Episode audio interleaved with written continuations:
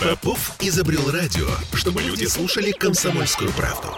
Я слушаю радио КП и тебе рекомендую. Где деньги, чувак? Здравствуйте. А, С вами в эфире экономическое шоу «Где деньги, чувак?».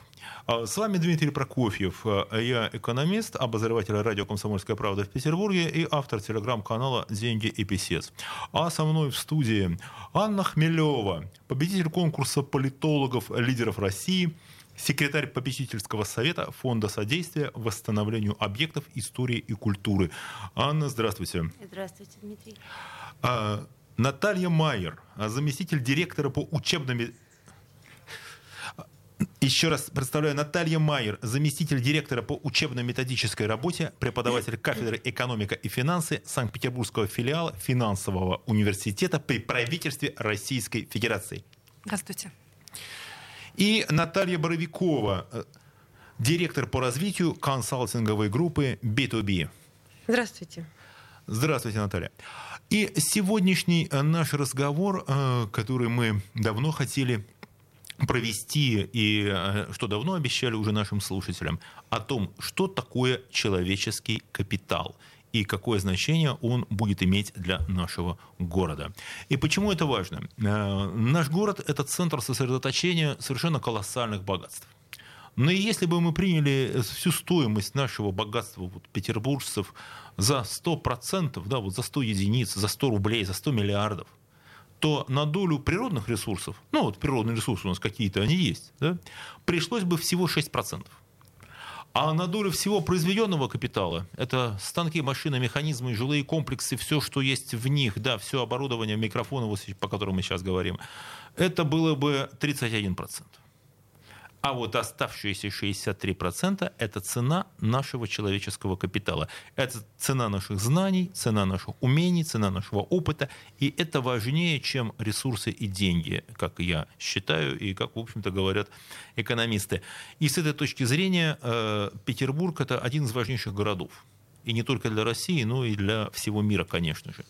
И э, сегодня мы будем говорить, как развивать этот бесценный человеческий капитал, как мы будем учиться работать, какие профессии, какие знания окажутся наиболее перспективны для жителей нашего города, и как нам принимать э, взвешенные, осознанные, разумные управленческие решения для того, чтобы не допустить ни в коем случае обесценивания вот этого, экономи... этого управленческого капитала, человеческого капитала. И мой первый вопрос э, я обращаю к Анне Хмелевой, политологу. Что делать и что, может быть, мешает нам сохранять этот капитал? Ну, есть э, такие достаточно стандартные вещи, да, когда мы говорим о человеческом капитале, мы говорим про то, что вот есть система образования, да, в которой э, человеческий капитал должен взращиваться, значит, есть некие системы, в которых он должен сохраняться, приумножаться, а Далее есть системы, где он должен использоваться, да, и тогда мы начинаем говорить о кадровых лифтах, о том, что значит, должна быть прозрачная система карьерного роста и так далее, и так далее. Ну, достаточно очевидные вещи, а, многие на эту тему говорят. Я бы хотела сказать про то, что, на мой взгляд, предшествует, да, а, про среду, в которой, собственно, у нас в стране человеческий капитал формируется. И, на мой взгляд, В стране или в Петербурге у нас есть какие-то отличия по сравнению с, э, вот, с нашим городом Ну, и со страной? Слушайте, ну, безусловно, у нас есть отличия. У нас даже Васильевский остров отличается от э, города Санкт-Петербурга. Да, и как человек, который А достаточно... Петроградская сторона, где мы сейчас находимся, отличается еще сильнее. А, как человек, который достаточно долго занимался маркетинговыми исследованиями, могу сказать, что а, Васильевский остров всегда давал несколько иные результаты, чем а, Санкт-Петербург в целом. И, естественно, Петербург отличается от России, может быть, чуть большей свободолюбивостью. А, все говорят, это не секрет, что это город с такой наиболее революционный, наиболее протестный, с, с сложный, интеллектуально неоднородный. Но а, тенденции, о которых я хочу сказать, они характерны, в общем, не только для Петербурга.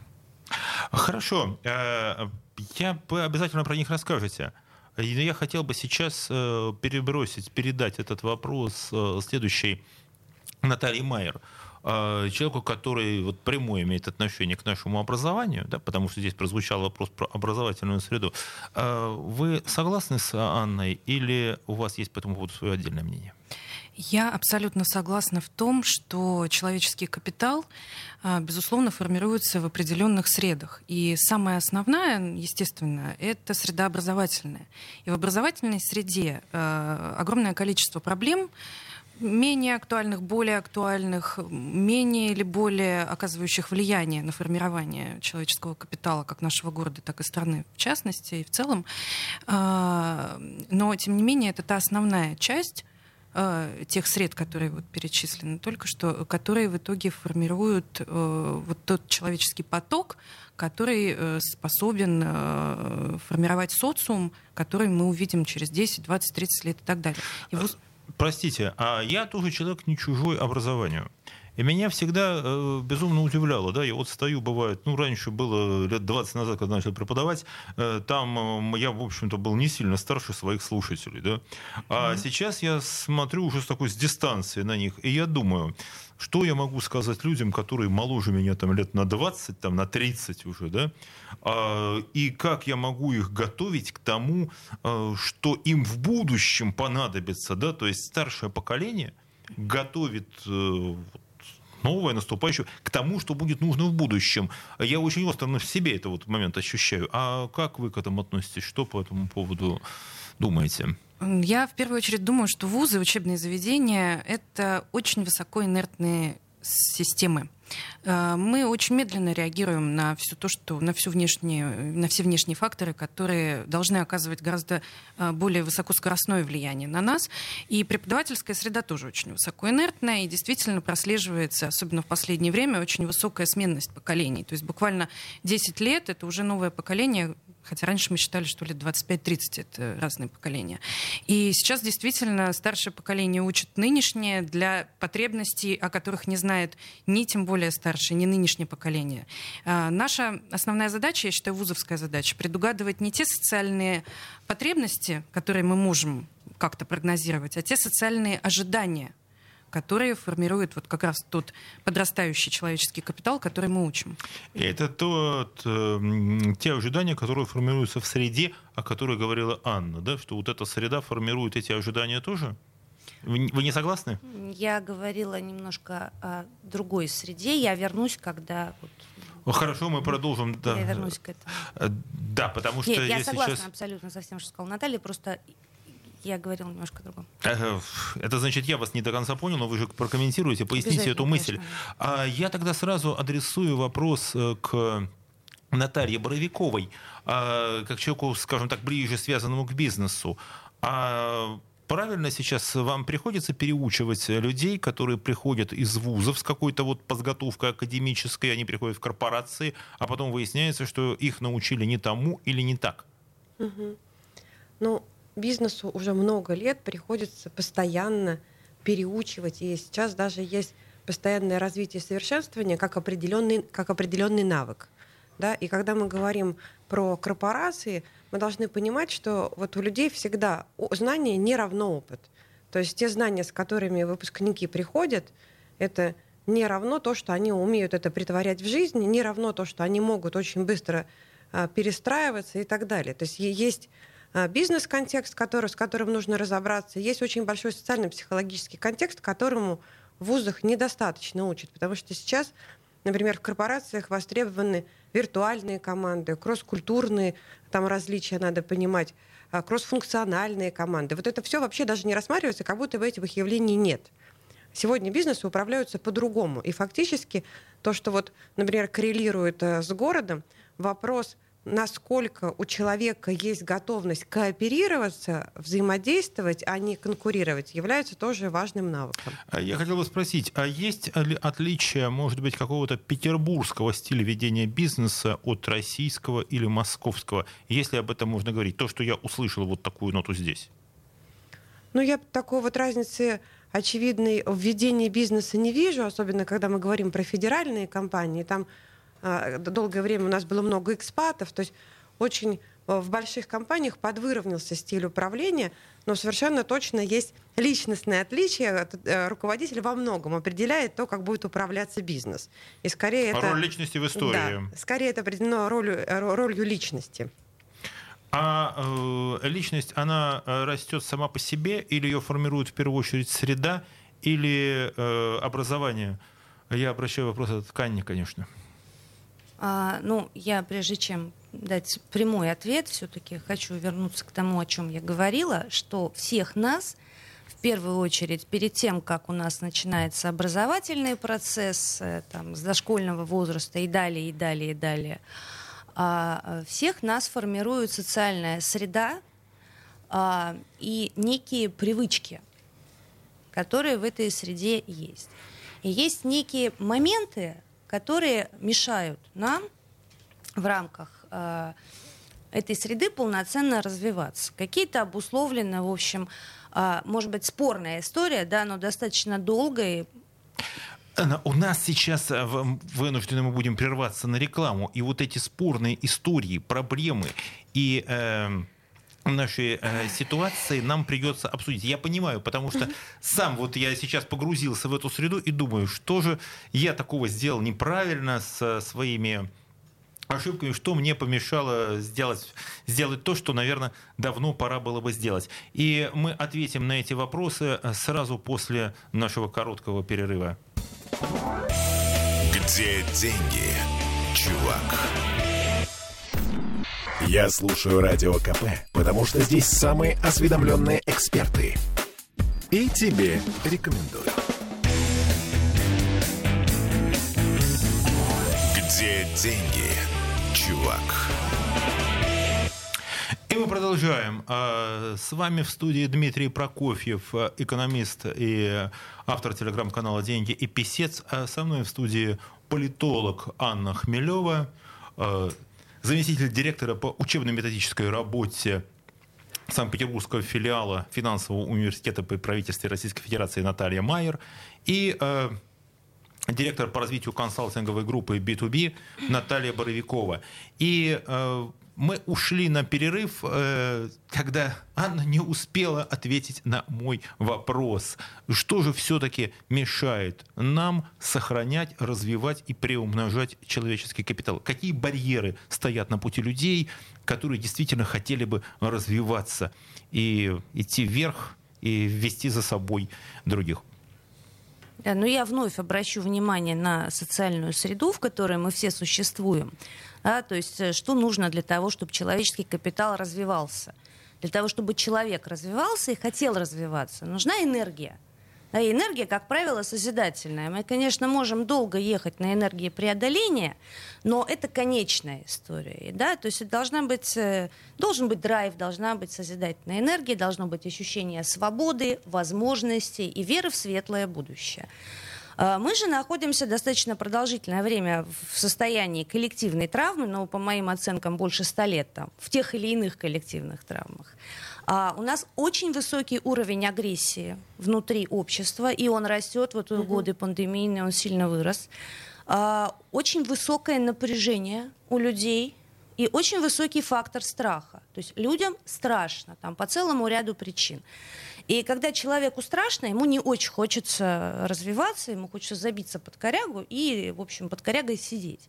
А, плюс есть э, моменты, там, э, чуть позже, может быть, мы о них поговорим, а, у нас э, достаточно долго существовала культура отмены в той или иной форме. Она существовала у нас в, в Российской империи, в Советском Союзе, в Российской Федерации а, там, среднего класса, предпринимателей, интеллигенции, научно-технической, культурной и так далее как э, сказано у Стругацких, э, умные нам не надобны, надобны верные. Да, пример, когда просто человеку говорили, что он не нужен э, не потому, что он что-то сделал, а потому, что вот он такой, да, он не такой, каким, не хотим такого, как ты видеть, да, ну, и слушайте, мы тебя у нас меняли э, интеллигенцию, да, после революции, у нас раскулачивали кулаков, и что такое кулаки? Это средний класс, это тоже вот те люди, которые формируют Которые собирают капитал. тот самый человеческий капитал. Конечно. И в 90-е годы отношения, скажем, к богатым людям, ну, давайте честно, ну плохо у нас относятся к богатым людям. Нехорошо, могли бы лучше относиться. А, Но а тогда вопрос, если вы, которые задели, который сразу бы я хотел спросить. Ведь наверняка вот эта культура, вот это давление, вот это страха, она сказывалась э, и со стороны родителей, которые давили на детей и подсказывали там где-то мягко, где-то жестко, чем заниматься, что делать, чего не делать. Да? То есть самое страшное, что не будь тем, не будь этим и не делай этого. А скажите, Наталья, а вот вы наблюдаете эту ситуацию как давление со стороны семьи, э, близких, может быть, там, социальной среды, сказывается на том, как э, люди принимают решения о будущей профессии. Вот это проблема, когда человек не хочет идти по своему пути, а он оказывается ну, в какой-то жестком русле, в таком, в канаве какой-то, где не дают ему поднять голову. Ну, не совсем в канаве. Э, конечно, замечаем, конечно, проблема. И я буквально на пару секунд хотела бы Анну дополнить. А, мы так молоды э, в изучении той социальной среды, в которой формируется человеческий капитал, потому что всего лишь 120 лет назад э, Фрейд еще, например, не знал, э, что управляет человеческим поведением, мозг или сердце. То есть до такой степени человечество не было э, просвещено с медицинской точки зрения, что мы всего лишь ну, век буквально понимаем, что у нас за нейронные связи в мозге происходит, когда мы что-то видим или что-то слышим. А сейчас нынешнее поколение очень с, высокой, с высокой частотностью воспринимает огромное количество информации. А мы, как я уже говорила, очень высокоинертная среда, и мы как вузы еще пока не понимаем, с какой скоростью нынешнее поколение воспринимает все социальные сигналы. Эти социальные сигналы очень часто негативного порядка, потому что чем выше скорость развития общества, социума, тем выше и ожидания от того или иного человека. А если про ожидания, э, я хотел спросить э, Наталью Боровикову. А вот когда люди приходят в компанию, да, они хотят сразу стать э, там, вице-президентами или и директорами, или они хотят быть младшими аккаунт-менеджерами, или они вообще приходят без представления о том, какое место они займут? Ну, все люди устроены по-разному. Если предположить, что у нас почти 8 миллиардов на Земле, то мы увидим 8 миллиардов картин мира – и представление о том, как нужно жить. У нас 7 э, миллионов в Петербурге. Вот давайте э, поговорим про них, вот эти 7 миллионов картин мира. Совершенно разные, это точно ожидания. При этом, наверное, на что хочется обратить внимание, что долгое время мы сами формировали в корпоративных культурах э, такую предоготованность быть потребителем. И очень мало а, говорили нашим сотрудникам о том, что у них должна быть трудовая дисциплина, вот как раз созидательное убеждение. И, а, например, вот возвращаясь к воспитанию, то есть долгое время родители воспитывают ребенка, как быть послушным, как быть удобным, а, как быть подстраивающимся к системе. Он приходит, система его нормирует, он с удовольствием становится потребителем. Потом мы хотим видеть инициативных людей, авторов своих жизней, каких-то созидателей. Но Внимание, вопрос, кто вот эту воспитательную систему должен переделать. Если родители и школы это уже не сделали, это должен сделать вуз. Обычно это все прилетает к корпоративным э, ну, как бы корпоратам, и они должны разбираться с тем, чтобы вовлечь человека в деятельность и еще как-то поработать с его представлениями Пере, и убеждениями. Переучить еще. Ну, во многом, есть во многом переучить. То есть сначала у нас формирует среда, она формирует одни ожидания у человека. Потом он все-таки попадает под этим влиянием среды, попадает в ВУЗ, э, там у него появляется другая история ожиданий. Потом он сталкивается с реальной жизнью в компании, там третья история. Какая из них правильная? Куда нам вообще идти? И как нам с этим справиться. И ведь, если я правильно понимаю, что каждая такая ошибка, да, если вот в выборе своего пути, в отказе от своих каких-то представлений, все это такое обесценивание человеческого капитала, это его резкое удешевление, это наши общие потери, если человек занят не своим делом. Анна, что вы скажете? А, слушайте, ну, у нас э, здесь есть специалист в области как раз образования и бизнеса, я а я все, вопрос. А я все о своем и наболевшем, да. да, я все о среде, понимаете, когда мы говорим а, об обесценивании там, капитала вследствие того, что э, родители говорили, говорили ребенку, ты должен учиться там-то, и он куда-то пошел, куда он не хотел идти и так далее. Вы же об этом сейчас говорите. И об этом в том числе. Об этом в том числе. Я вот говорю об этой истории несколько шире, что у нас вообще в культу... у нас пока не сформировалась культуры, где чужое мнение, даже очень сильно отличное от твоего собственного, огромная ценность. Даже если оно совсем другое. где чужие достижения — это ценность. Да? То есть у нас достаточно токсичная культура коммуникации. У нас нет уважения к чужим границам, у нас нет уважения к чужим достижениям, как правило. Да? А, и а, есть обесценивание каких-то профессий, а, ну, что вообще в целом неправильно, да, на мой взгляд. И мы не можем в этой картине получить какую-то особую историю в образовании, там, ну, там, в карьере. Она будет общей. Я хочу спросить тогда, обращаясь к Наталье Майер, а вы это чувствуете в студентах, что вот эту, и, что сказала, и токсичность среды, и негатив, и стремление действительно вот в такой соревновательности в негативном смысле, да, когда ты побеждаешь не за счет того, что ты лучше, а за счет того, что ты опрокинул как-то, обидел, опроверг своего соперника? Знаете, я э, думала, вот, что я могу сказать э, в продолжении той истории, которую Анна э, затрагивает. Э, я могу сказать, что современные студенты, может быть, у школьников немного иначе, но студенты, то есть те, которые уже в основном совершеннолетние, ребята осознанные, они такие правильные в том, что они эгоцентристы, но не в смысле думают только о себе. Потому что ну, социум, он же состоит из множества, множества, множества людей. И если мы каждый будем, э, наведем порядок у себя в голове, у себя в сознании, у себя в сердце, грубо говоря, э, как бы это там ни звучало, да, э, все равно все будет хорошо. И вот нынешние ребята, они такие классные в своих противоречиях, они такие классные в своих убеждениях, они говорят, я сегодня не пойду на первую пару, и это нормально. А, и я сегодня хочу спать, и это нормально. И я думаю, ну действительно нормально. Э, и вот, может быть, э, в рамки-то не так нужно их загонять сильно. Простите, тогда вопрос э, к Наталье Боровиковой. А если их не загонять в рамки, а так вот он человек придет, а я не пойду на работу, скажет.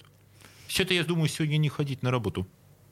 Ну, мы можем оказаться в этой системе координат, если будем двигаться без цели. Потому что вот я думаю, что э, реализация потенциала конкретного человека и человеческого капитала как раз э, происходит, когда появляется общая цель. То есть цель, которая включает индивидуальные цели каждого.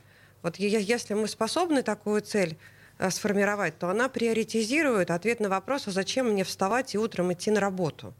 То есть что в этом для меня – то есть э, здесь э, нам нужны то, что я сейчас слышу, если перед тем, как мы уйдем э, на следующий перерыв, я попробовал бы сделать короткие выводы, что с одной стороны у нас есть плюс в том, что наши люди, вот молодежь, те, которые студенты, они лучше осознают то, что им нужно. Да? С другой стороны, они сталкиваются и продолжают сталкиваться с очень серьезным давлением со всех сторон, потому что пока еще нам предстоит создать культуру, которая будет уважать чужие ценности и достижения.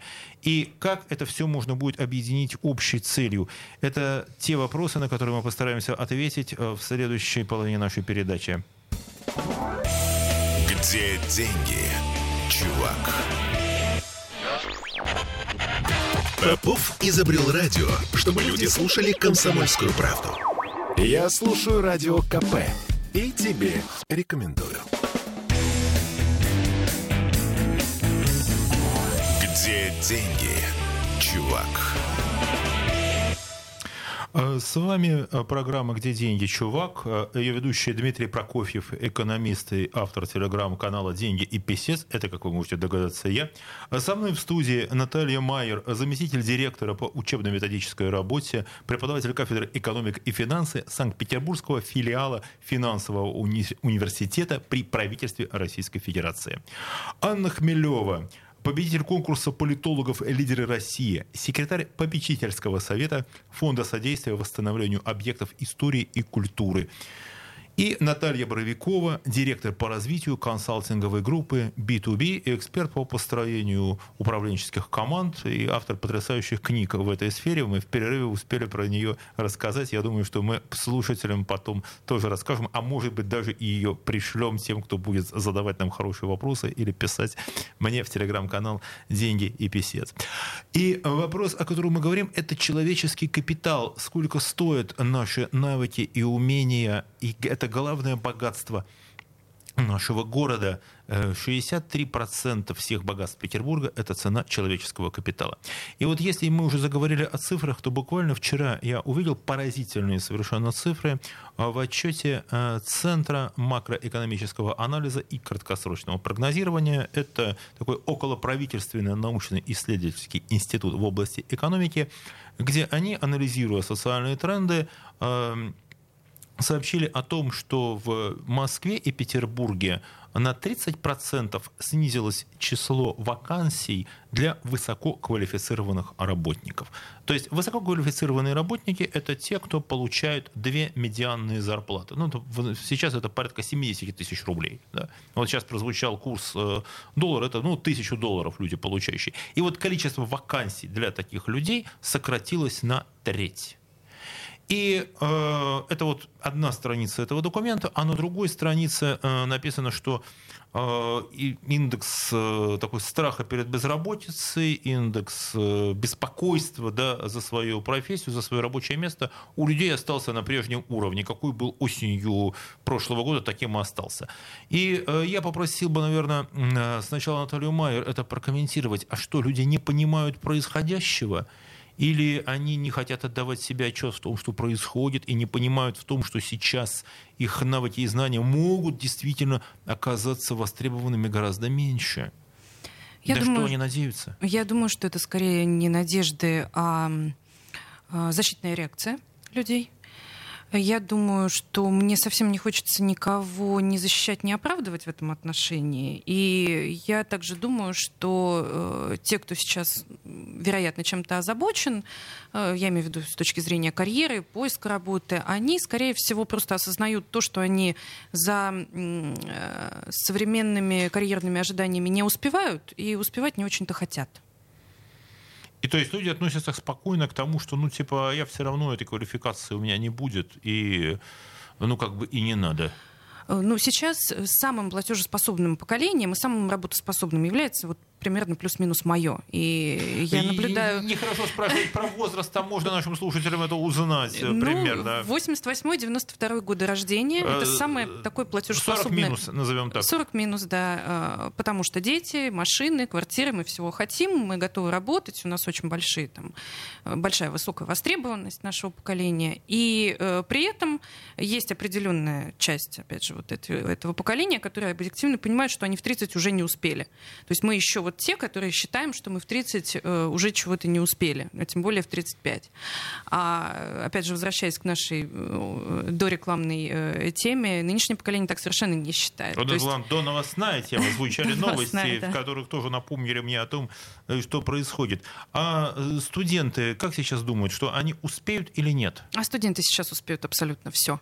Они считают, что у них, во-первых, они очень ценят свое время, они очень быстро воспринимают информацию. Мы можем это видеть по рекламным роликам, которые на них как раз-таки ориентированы. Мы можем это видеть по последним исследованиям по сокращению уровня концентрации до 8 секунд. Это меньше, чем у аквариумной рыб, рыбки, если что. И они считают, что они успеют все, потому что они очень хорошо ценят это время. Мы не так ценим. Слушайте, надо мне гораздо быстрее говорить. Точно. И на лекции тоже вести быстро. Я понимаю, почему тебе студентам нравится, когда я очень быстро говорю. Да. Но это не так хорошо, чтобы, будем говорить медленнее, чтобы слушатели успевали нас э, слышать и понимать и, и делать свои выводы из того, что мы говорим. Анна, вы хотели дополнить, я обращаюсь к Анне Хмелевой, вот просто видел вашу реакцию на реплику о том, как люди сейчас уходят в защитную реакцию. А, да, я тоже думаю, что это защитная реакция, но немножко с другой стороны, нежели чем говорила об этом Наталья. Вот психологи выделяют три основных э, страха человека, да, которые вызывают максимальный стресс. Э, смерть близких, потеря работы, развод. Давайте вспомним, что два года пандемийных года с той или иной степенью интенсивности у нас подавляющее большинство людей испытывало три этих страха одновременно. И я даже боюсь представить себе, сколько мы потеряли вот, человеческого капитала, не только сколько людей ну, вот, э, ушло из жизни во время э, вот этого карантинного кризиса, сколько еще вот наш страх, слабость, усталость э, поглотили наших сил. Да, ну а теперь э, давайте просто честно себе признаемся, что вынырнув из одних исторических событий, мы попали сразу в другие. И это, в общем, не способствует какому-то расслаблению, релаксации. И вот очень короткий комментарий я бы еще хотела дать относительно того, что говорит Наташа про молодежь, Наталья Майер, да, Совершенно верно. Другое поколение. Вот у них, не, у них меньше страха, у них меньше агрессии, они более открытые, ну, они другие. Но проблема в том, что еще лет 20 это поколение будет жить в э, доминации поколения нашего. 30, 40, ну там хорошо, 35, 45, 50 и выше. То есть мы в наше решение, как бы грехи отцов падут на детей. Ну, как бы мы их просто не переломали это вот так-то, если уж совсем выражаться прямо. А я тогда дополню свой вопрос к Наталье Боровиковой. А, как это может сказаться на бизнесе? Вот, этот, э, вот эта коллизия, которую мы сейчас обсудили. Во-первых, э, что вы скажете по поводу того, что бизнес стал резко, 30% это резко, сокращать спрос именно на высококвалифицированных работников, и что это будет означать э, и для бизнеса самого, и для тех, кто хочет сейчас начать свою работу, профессиональную карьеру? Здесь мы можем наблюдать совершенно разные срезы. То, то есть первый, наверное, это то, как э, сами э, участники рынка на это реагируют, и, то есть вот нанимающиеся сотрудники, вообще насколько активную позицию они занимают, и это прям вопрос. И здесь я поддержу Наталью, то есть не хочется никого не осуждать, ни к чему не призывать, но, в принципе, вопрос активности, он тоже есть. Да? Не все компании занимаются сокращениями. Я как человек, работающий в крупных корпорациях, знаю, что там прям есть социальные Э, позиция удерживать сотрудников, в общем, как-то э, осознанно, так существенно не сокращать. Поэтому мы не можем сказать, что это, вот, например, то точно делает крупный бизнес, скорее это делает средний бизнес. Но что вот еще важно понимать, что э, вот первое, это, это ситуация позиции, которую человек занимает. Потому что вот если мы говорим про человеческий капитал, мне очень резонирует то, о чем говорит Анна, потому что в человеческом капитале очень важен опыт поведения в кризисе да, э, опыт консолидации, культура действительно разрешения конфликтов. Вот насколько мы способны к этому, это определит, насколько мы будем эффективны и в бизнес-сфере тоже. Потому что мы точно так же отражаемся в социуме, вот насколько у нас получается, не получается, точно так же мы ведем себя и в бизнесе. То есть мы не становимся там другими людьми. И вот все, что у нас приобретено с точки зрения умения договариваться, быстро собираться в команды, искать решения в кризисных ситуациях – преодолевать их, ну, то есть не, не сдаваться и не, и, и не ожидать, что кто-то большой тебе позаботится. То есть вот это сверхожидание, что э, если я попал в большую корпорацию, то теперь вот эта корпорация меня как-то вытащит. Или если я живу в, в, в хорошей стране, то она меня обеспечит. Ну, то есть вот эти сверхожидания, должен быть хороший баланс между тем, что дает нам, например, город, и тем, что мы вносим, вкладываем как горожане. Слушайте, потрясающе вы мне сейчас навели на такую мысль. А, есть исследование а, американского экономиста Ульрики Мальбендер, а, это университет Беркли в Калифорнии, которое доказало, причем на, вот, на big data, да, на большой, на огромной статистической базе за последние столетия, сейчас это стало доступно, о том, что люди, которые пережили кризис, да, какой-то вот экономический, да, они потом всю жизнь отталкиваются от этого опыта. Причем, если им удалось построить какой-то успешный бизнес на базе этого кризиса, ну, вот как возможности, да, люди заработали, смогли его преодолеть, они потом всю жизнь повторяют те же самые стереотипы поведения, которые им помогли когда-то. Или если люди разорились, они всю жизнь будут бояться одной вот какой-то истории, которая с ними случилась. Вот как у нас говорят, вот только бы не 90-е, да, или там только бы не было, чего-то не произошло. И всю жизнь с поколения за поколением, причем это касается людей не только, вот, ну, как мы говорим, там, простых, но и тех, которые принимают решения. Вот однажды, разрешив какую-то кризисную ситуацию каким-то способом, проходят десятилетия, они, столкнувшись с другой совершенно кризисной ситуацией, они пытаются повторять, повторять и повторять. Э, и, наверное, сейчас эм, то, что я услышал в ходе вот это наши беседы, э, что страх, страх это то, что хуже всего, наверное, влияет на вот это состояние нашего человеческого капитала и на эти наши возможности. Но этим же страхам можно противостоять. Можно же с ними бороться, можно их как-то убирать. Не можем же быть в состоянии постоянного страха. Со страхом работать достаточно сложно, это я уже скажу как психолог.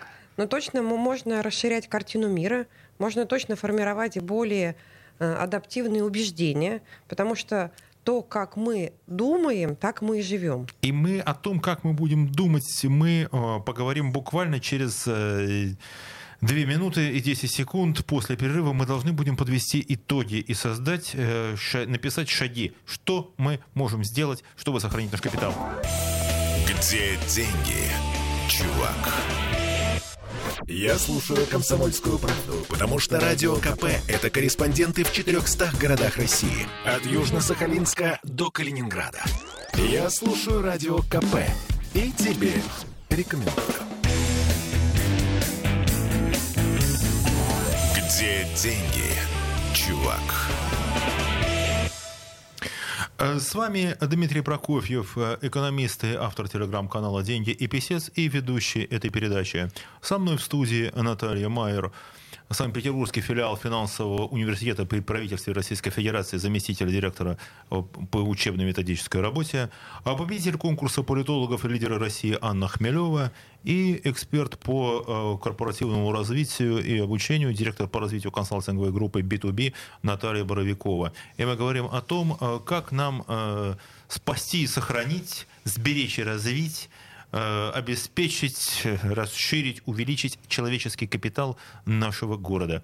И обсуждая эту проблему, мы пришли к выводу, что главное, одно из главных препятствий, которое будет нам мешать и которое мешает нам уже сейчас, это страх – это непонимание, это неготовность э, видеть э, реальность, да, в силу каких-то причин, стремление жить, может быть, в мире своих иллюзий, вместо того, чтобы принять жизнь такой, какой она есть. Мы вот погружаемся в такую психологию, да, на самом деле, но э, это, наверное, эти такие философские отчасти коннотации, философские истории, они на самом деле, может быть, важнее, чем деньги, да, потому что если не, не решим мы этой проблемы, то и не будет у нас людей, которые смогут эти деньги приносить, создавать, зарабатывать и это все делать. И э, я хотел бы, прежде чем мы создадим, скажем эти несколько шагов, обратиться к Наталье Майер с таким вопросом. А э, ваши студенты, они э, понимают вообще, какие, что им предстоит, и какую, как, и как они выбирают себе сейчас будущее, как они выбирают себе профессию в, в обстановке такой потрясающей неопределенности? Сложно ответить на этот вопрос. Мне последние года четыре, может быть, видится современный студент достаточно осознанным в своем выборе. То есть я действительно вижу, что ребята по крайней мере, понимают э, вектор того развития, куда они идут вполне осознанно, не под чьим-то давлением, ни родительским, ни социальным, ни так далее. Э, современным студентам, абитуриентам хочется, наверное, сказать, что угадать с выбором профессии практически невозможно. Возможно только себя как бы вот увидеть, прочувствовать э, в той или иной профессиональной области. То есть вот как будто бы я сижу э, бухгалтером, работаю, вокруг меня э, какая-то там аппаратура, цифры и так далее. И вот нравлюсь ли я себе в этом состоянии бухгалтерском, если можно его назвать, или не нравлюсь. Если не нравлюсь, то не надо. Я могу спросить, а вы себе нравитесь сейчас э, в этой студии? Я да. А, Анна, вы? Да.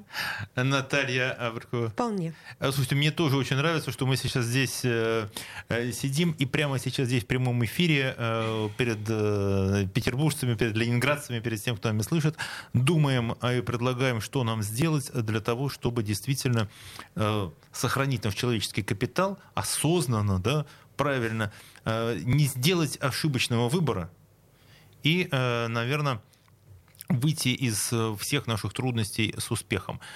Анна, а с чего нужно было бы нам все-таки начинать? Вот здесь, если бы мы с вами делали такую человеческую программу человеческого капитала для города всего, как, что было бы нашим первым шагом? ну, работа с коллективной травмой и с персональными травмами, э, воспитательными. И вот, собственно, то, о чем мы говорили.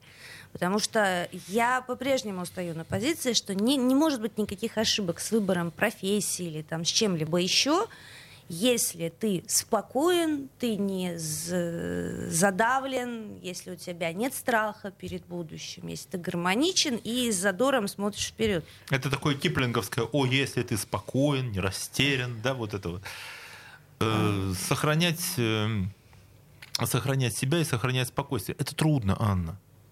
Вот я уверен, что если бы сейчас нам в эфир бы позвонили, нам люди бы масса людей сказали бы, это очень тяжело. Вообще, на самом деле, я сейчас, может, не знаю, может, я вас удивлю, вообще это нормально. Это нормальное состояние человека и нормальное состояние психики. Потому что агрессия и напряженность, они, конечно, тоже нормальное состояние психики, но это, как, знаете, бокал вина ты выпил, это норм, а вот бутылку каждый день многовато. Да? Вот у нас агрессия и э, стресс и напряжение, как бутылка каждый день, многовато. Надо снижать. Надо снижать. Градус и ярости. это здесь власть должна, э, вот я впервые использую эту формулировку власть должна, да, власть должна способствовать максимально тому, чтобы если не снижать э, уровень тревожности, напряженности и так далее, ну хотя бы не повышать его. А, угу. а, а Наталья, я говорю с Натальей Боровиковой, потому что у нас две Натальи здесь, мне угу. надо было сесть посередине, конечно, и тогда бы исполнились все наши желания. Это так есть. Да. А, кстати, да, где-то где в этом смысле есть. Наталья, скажите мне, а э, что сделать нужно, как, с вашей точки зрения? Я услышал предложение Анны снижать уровень страха, снижать уровень агрессии, снижать уровень вот этого такого яростного накала, которого, может быть, действительно сейчас стало слишком много. Да, я тоже верю, что вообще, э, начиная с садика, можно учить детей жизнестойкости, самоуправлению, самомотивации, пониманию своих источников энергии. То есть человеку нужно помочь разобраться с самим собой. И если мы это начнем делать очень рано, то мы получим достаточно цельных, неразрушенных, гармоничных личностей. И дальше должна появиться цель, цель ради чего я весь такой вот из себя прекрасный, знаете, вот как, как в командах, когда собирают лучших игроков, им сыграться нужно. И у них должна быть какая-то очень вызывающая цель, большая, чем потенциал каждого из них. И вот это должна быть большая цель города, зачем нам всем консолидироваться и объединиться, чтобы вот что реализовать, что построить, что создать.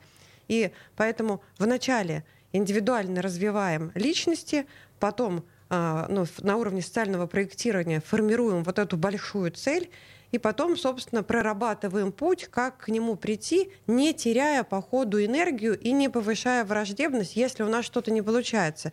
Потому что точно будет не получаться. И это я прям как человек, занимающийся много бизнес-задачами, вижу, что даже самая идеальная стратегия не всегда реализуется так, как она написана. И ничего страшного, если ничего ошибка страшного. совершена, ее надо просто пережить, переработать ее. Это не конец, это нужно просто к ней с пониманием относиться. И а, просто проработав, да, вот как употребляла термин Анна, проработав эту травму, да, просто идти дальше – семь раз упал, восемь раз встал, да, вот таким, наверное, образом. Угу. То есть это идет речь о том, что если мы хотим сохраниться и сохранить свой человеческий капитал, а, мы должны не бояться, мы должны идти не через агрессию, а через понимание, да, чем меньше мы пытаемся, называется, пробить бетонную стену лбом, тем лучше, да, если мы видим э, вот э, такой, не надо надо делать ставку на сотрудничество, а не на агрессию в первую очередь. Не надо бояться ошибок, и э, нужно искать, собирая команды, надо понимать, что да, ошибки возможны, и притираться людям не так просто к друг другу. И это целая отдельная сложная работа, чтобы люди умели слышать и понимать друг друга и с доверием друг к другу относиться. Да?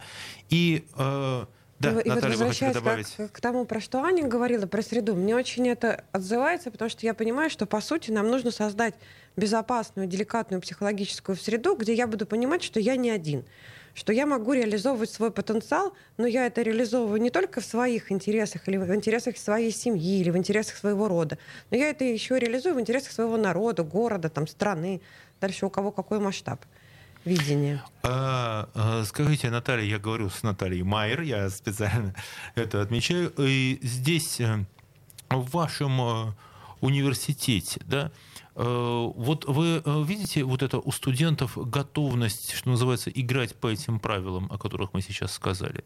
Да, Вообще... это прекрасные идеи, да, э, с одной стороны, решать свои проблемы, опираясь не на агрессию, а на сотрудничество и на понимание, на преодоление травм, не бояться ошибок и не бояться какого-то фиаско, собираться заново искать новый путь. А готовы ли к этому студенты? Готовы ли они, вот это будущее поколение, ведь это и действительно элита, которая у вас учится? Я, к счастью, вижу такую готовность, и мне так хотелось бы поддержать э, спикеров, которые вот как раз по правую руку от меня Анна.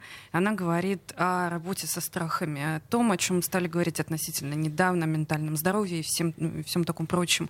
По левую руку Наталья говорит о том, чтобы работать с целями, собирать команды правильным образом и так далее. И, по сути, человеком же движет как раз-таки либо э, преодоление негативных последствий, если он чего-то не сделает, делает, либо, наоборот, э, движение к позитивным последствиям, если он будет стремиться к высочайшим целям. И современное поколение, к счастью, перестало воспринимать страх как нахождение в каком-то тонусе. Вот опять же, возвращаясь к нашему поколению, мы благодаря страху, если можно так сказать, находились в постоянном тонусе. И это было для нас определенной психологической и поведенческой нормой. Сейчас студенты к этому готовы, к тому, чтобы находиться в тонусе вне зависимости от страха. То есть вот это вот э, сами создаем себе проблемы и сами себе их э, будем их преодолевать, это не работает больше. Не надо, себе, не надо себя загонять в страх, надо загонять себя в позитив, если так можно выразиться. Да, и ориентироваться больше на себя, на свое состояние, на то, каким ты себе нравишься и каким ты себе будешь нравиться в ближайшем будущем. И значит, тогда мы можем сделать э, такие выводы. Для того, чтобы сберечь, не растерять, по крайней мере, наш бесценный вот, капитал наших навыков, знаний, опыта, э, нашей такой консолидации, да, нам надо, а, мы не будем бояться э, своих близких. Мы э, постараемся максимально снизить уровень агрессии настолько, насколько это возможно. Мы не будем, э, как предлагает Анна Хмелева, мы не будем бояться своих ошибок, э, как говорит об этом Наталья Боровикова. И, э, как мне сказала Наталья Майер, э, уже молодежь к этому готова, да, к жизни вот в таких реальных условиях. Сотрудничество, консолидация – э, доверие и никакого страха. Это то, что может нам помочь в этой ситуации. Спасибо всем, спасибо всем, кто нас слушал, спасибо нашим прекрасным участницам передачи. Где деньги, чувак? Я слушаю Радио КП, потому что здесь самые осведомленные эксперты. И тебе рекомендую.